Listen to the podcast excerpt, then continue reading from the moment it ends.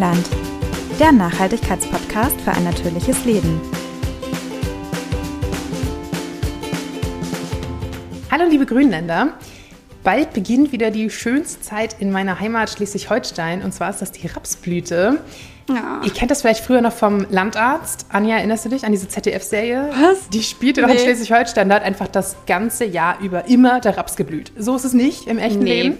Ich bin auch nicht so ein Fan von deutschen Fernsehen. Nee, das, das sowieso. Aber in dem Fall zu Recht, weil das war echt unrealistisch. Es sind nur ein paar Monate, aber das sieht immer wieder super hübsch aus, genauso wie so wogende Kornfelder im Spätsommer und so. Das ist ja echt immer ein richtig schöner Anblick und wir sind diese riesigen Felder ja auch sehr gewohnt. Aber mhm. die Zukunft der Landwirtschaft sieht ja nicht unbedingt so aus. Das stimmt, denn die traditionelle Landwirtschaft ist leider in vielerlei Hinsicht nicht nachhaltig und deswegen auch nicht zukunftsfähig. Aber es gibt Alternativen und heute wollen wir euch eine vorstellen, und zwar die Hydroponik. Und damit herzlich willkommen zurück im Grünland mit Anja und Jana.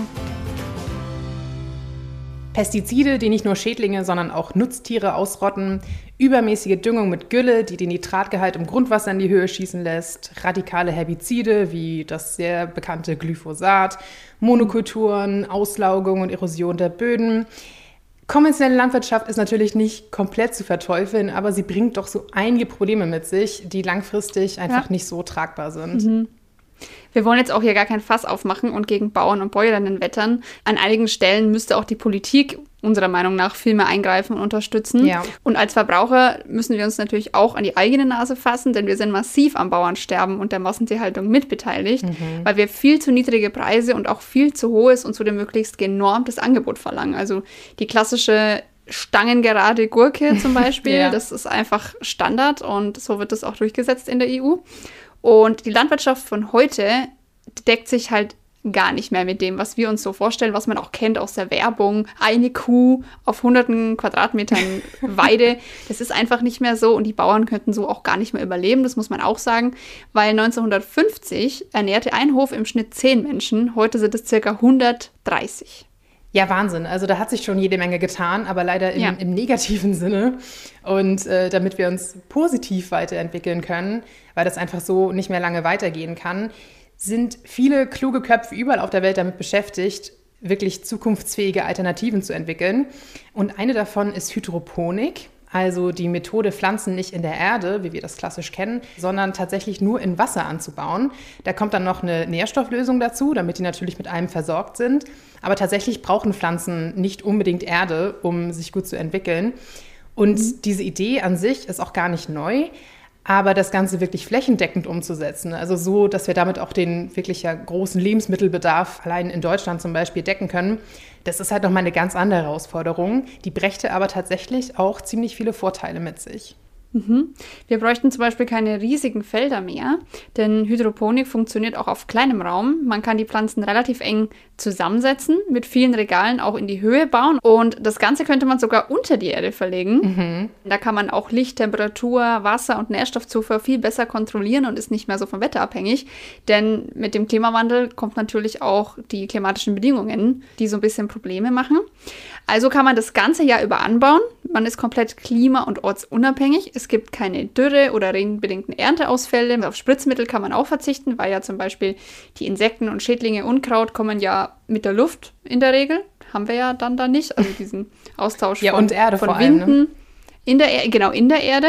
Und man verbraucht auch nur sehr wenig Wasser. Also ihr seht viele, viele Vorteile. Genau, und tatsächlich ist das alles auch gar keine reine Theorie mehr, sondern in anderen Ländern, wie zum Beispiel Japan, wo einfach aufgrund der vielen Gebirgsflächen und so weiter recht wenig Ackerfläche zur Verfügung steht, gibt es schon riesige Hydroponikanlagen. Das könnt ihr euch mal anschauen im Internet. Es gibt super viele Reportagen, Dokus und so weiter. Auch in den USA gibt es schon einige große Pilotprojekte, an mhm. vielen anderen Orten auch. Und außerdem gibt es natürlich auch Projekte, was ja sehr clever ist, in Ländern, die mit großer Armut und vor allem Wasserknappheit kämpfen. Also da werden zum Beispiel in der, in der Wüste so kleine Hydroponikanlagen betrieben und so weiter, damit die Leute vor Ort mhm. ihre Tiere und halt auch sich selbst versorgen können. Da gibt es echt coole Systeme und sogar Experimente in der Raumfahrtbranche.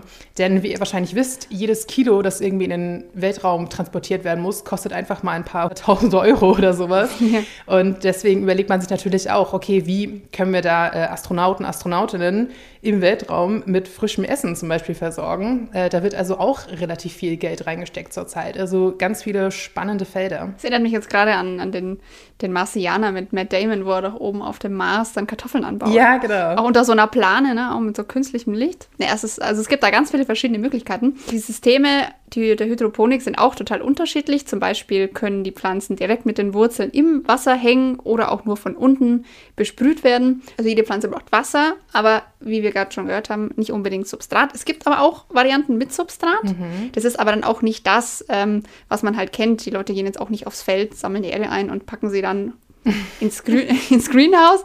Aber es ist viel automatisierter, es ist computergesteuert, weniger körperliche Arbeit und Einsatz von riesigen, spritschluckenden Maschinen, was ja auch immer so ein bisschen das Problem ist, weil wer so viel Hektar hat, kann natürlich nicht mehr mit der Sichel übers Feld gehen, ganz klar. Spart also Sprit und Energie. Und außerdem muss man ja auch sagen, das sind ja auch keine Jobs, die irgendwer wirklich gerne macht.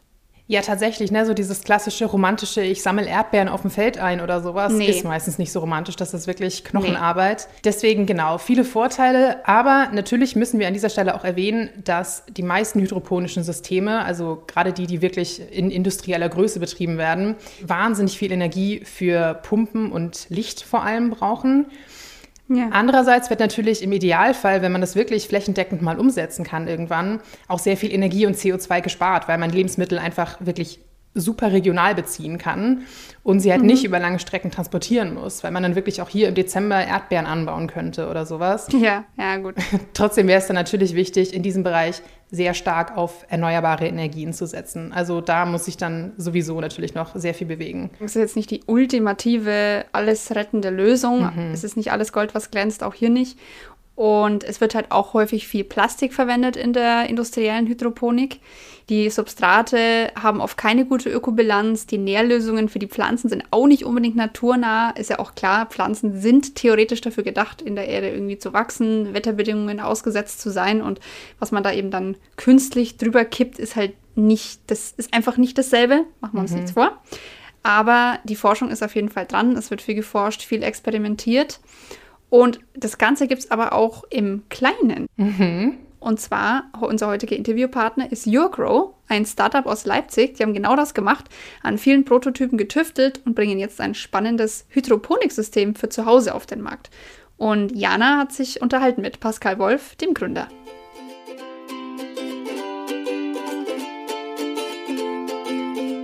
Ja, hallo Pascal. Hi Jana. Vielen Dank, dass du heute bei uns im Podcast bist. Erklär doch mal ein bisschen, wie euer YourGrow-System funktioniert. Wie viel Aufwand ist denn das so, Gemüse und Obst und Kräuter und so weiter auf die Art anzupflanzen?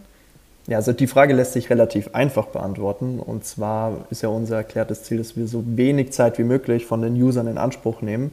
Mhm. Das heißt, ganz einfacher Prozess, ähm, unsere Saatkegel mit dem Bright Soil in unser YourGrow Basecamp einfach einsetzen, dann in der App noch kurz hinterlegen, welche Pflanze du wo eingesetzt hast und ab dem Moment ist das alles völlig automatisiert. Ähm, Wenn es dann Aufgaben gibt, wie zum Beispiel Wasser nachfüllen, Tomate ausgeizen, Basilikum ernten, dann sagt dir die App rechtzeitig Bescheid und okay. genau, von dem her sehr, sehr wenig Zeitaufwand für maximalen Spaß. Also auch perfekt für Anfänger, sage ich mal, die jetzt gar nicht so sich bisher mit Gemüseanbau oder Hydroponik oder so auskennen.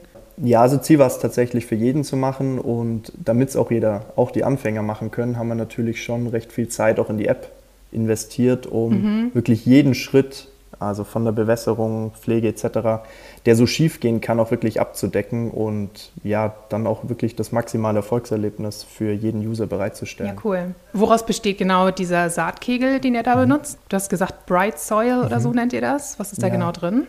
Ja, also das ist ein natürlicher, pflanzenspezifischer Nährboden. Was bedeutet das? Also wir haben für jede Pflanze einen Nährboden entwickelt, der aus Erden, Komposten, Symbionten besteht.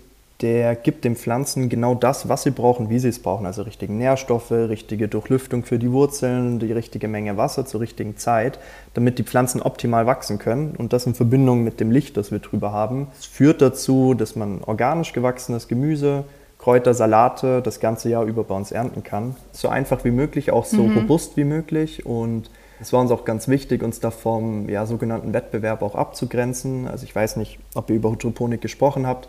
Da wird ja sehr viel anorganische Trägermaterialien verwendet, also Steinwolle, äh, Blähton, der eine sehr, sehr schlechte Energiebilanz hat. Mhm. Das in Verbindung mit der Chemie, die man dazufügen muss. Also da muss das Wasser austariert werden, dass der richtige pH-Wert herrscht, künstlich Zusätze wie Dünger und so weiter dazugegeben werden. Und das wollten wir alles wegnehmen und haben gesagt, die Natur weiß es am besten. Also mhm. lass uns mhm. doch die Natur nehmen, lass uns die Natur abfüllen, weiterentwickeln in Verbindung mit unserer digitalen Umgebung. Und dann haben wir quasi jetzt geschafft, die Natur, eine digitale Umgebung zu den Menschen nach Hause zu bringen.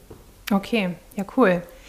Ein Problem auch so in der industriellen Hydroponik ist ja oft auch die riesige Menge Plastik, die dann anfällt. Mhm. Wie ist das bei euch genau? Also gibt es da auch viel Plastikmüll noch drumherum oder aus welchem Material besteht denn überhaupt äh, das, das System quasi? Also vorneweg, wir verwenden überhaupt kein Plastik. Das heißt, mhm. weder für die Verpackung, sei es für die Saatkegel, es ist alles biologisch abbaubar, alles recycelbar.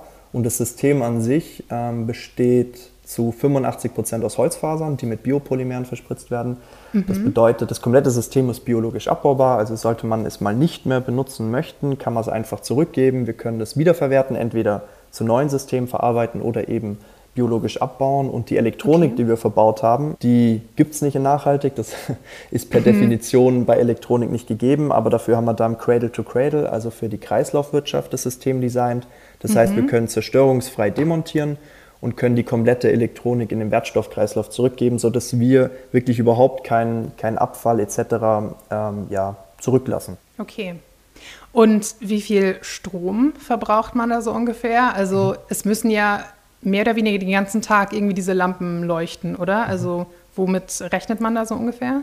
Ja. Also per se verwenden wir 35 Watt für das System. Die schöpfen wir aber nie komplett aus, sondern unser Ansatz ist, wir haben einen Sensor integriert, der mittrackt, wie stark die Sonneneinstrahlung ist. Also angenommen, du stellst ah, okay. das System auf die Fensterbank, dann wird es einfach über eine Temperaturmessung, äh, bekommen wir das mit und dimmen dann das Licht runter, um den Energieverbrauch zu senken.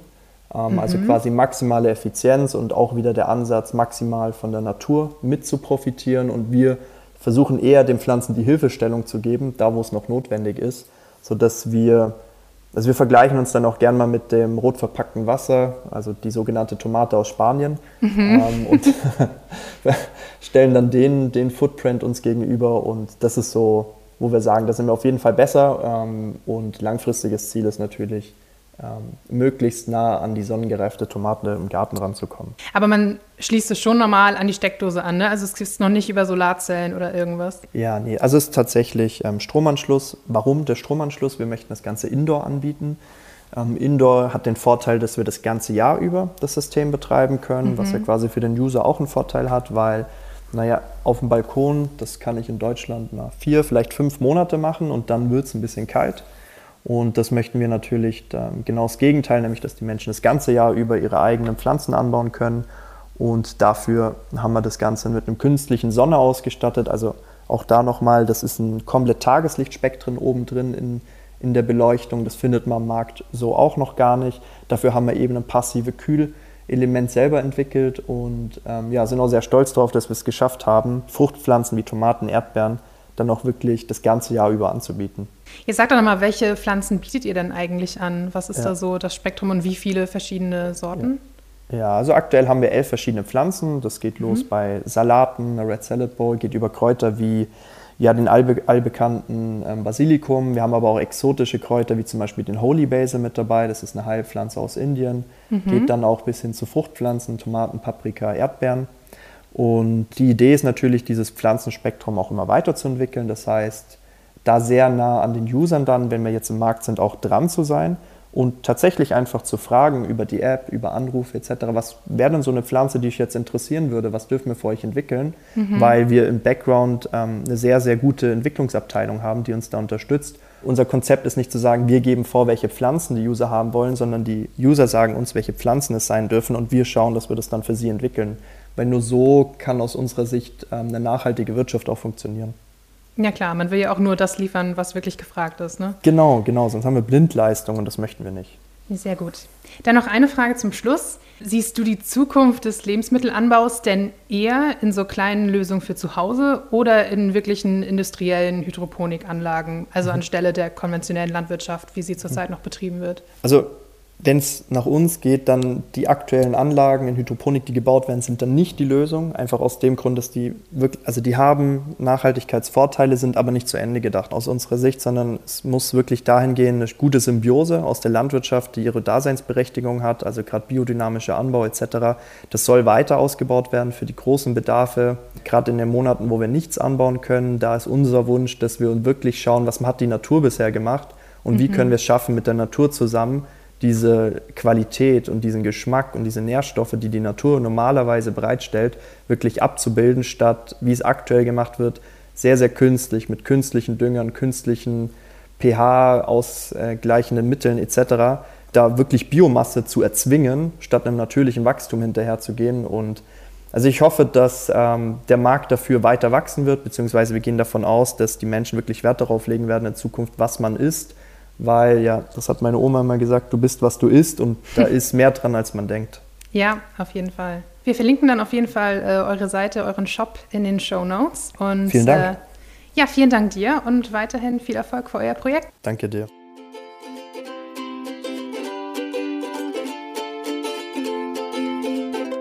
Ja, vielen Dank, Pascal, auch von mir an der Stelle für das Interview und danke, Jana, für dein Interview. ja, gerne. Uns würde jetzt mal interessieren, jetzt habt ihr so ein bisschen Einblick bekommen, wie das alles funktioniert. Glaubt ihr, dass das die Zukunft unserer Landwirtschaft sein kann? Werden so künftig unsere Lebensmittel produziert werden? Das würde uns mal interessieren. Schreibt uns da gerne eine Mail oder auch auf Instagram. Ich muss ja sagen, ich finde das alles schon sehr futuristisch. Es hat schon irgendwie so ein bisschen was von Zukunftsvisionen oder ja, Dystopie oder Utopie, ich weiß nicht. Oder? Ja, man weiß es nicht. Also wie gesagt, wir verlinken euch vielleicht auch mal so ein paar von diesen äh, Reportagen oder Beiträgen zu dem Thema. Also das sieht schon echt futuristisch aus. Ne? Das hat wirklich nichts mehr mit so diesem schönen Biobauernhof zu tun, die man sich vorstellt, ja. sondern das ist wirklich dann wie so eine, wie so eine riesige ja, Mischung aus Lagerhalle und Labor oder so. und dann dieses ja. künstliche Licht. Mich würde auch mal echt interessieren, wie das Ganze schmeckt, muss ich sagen. Also es heißt natürlich, ja, dass man da einfach keinen Unterschied schmeckt oder dass es im besten Fall sogar noch besser schmeckt, weil es so wahnsinnig gut kontrolliert wird. Aber ja, es ist, mhm. glaube ich, schon gewöhnungsbedürftig. Andererseits hatten mir auch erzählt, also wenn es wirklich gut umgesetzt wird, gibt es wirklich wahnsinnig viele Vorteile. Deswegen, also irgendwann wird es vermutlich kommen, dass zumindest ein großer Teil, denke ich mal, unserer Lebensmittel irgendwie aus so einer Art von Kultur dann auch wirklich stammen. Ja, gut, wer weiß, was in 50 Jahren ist. Da kann es ja wieder was völlig anderes geben. Ja, vielleicht haben wir da noch endlich unsere fliegenden Autos, die uns seit 200 Jahren versprochen werden. die schon in den Filmen aus den 80ern jetzt eigentlich jetzt schon hier sein müssten, ne? Ja, aber immer noch nichts. 2021. Immer noch nichts. Ja, schön, dass ihr dabei wart, liebe Grünländer. Wir hören uns demnächst dann wieder und ja, gute Zeit euch. Macht's gut. Bis Ciao. dann. Ciao. Hab ich gerade gute Zeit gesagt? Ja, ich weiß auch nicht.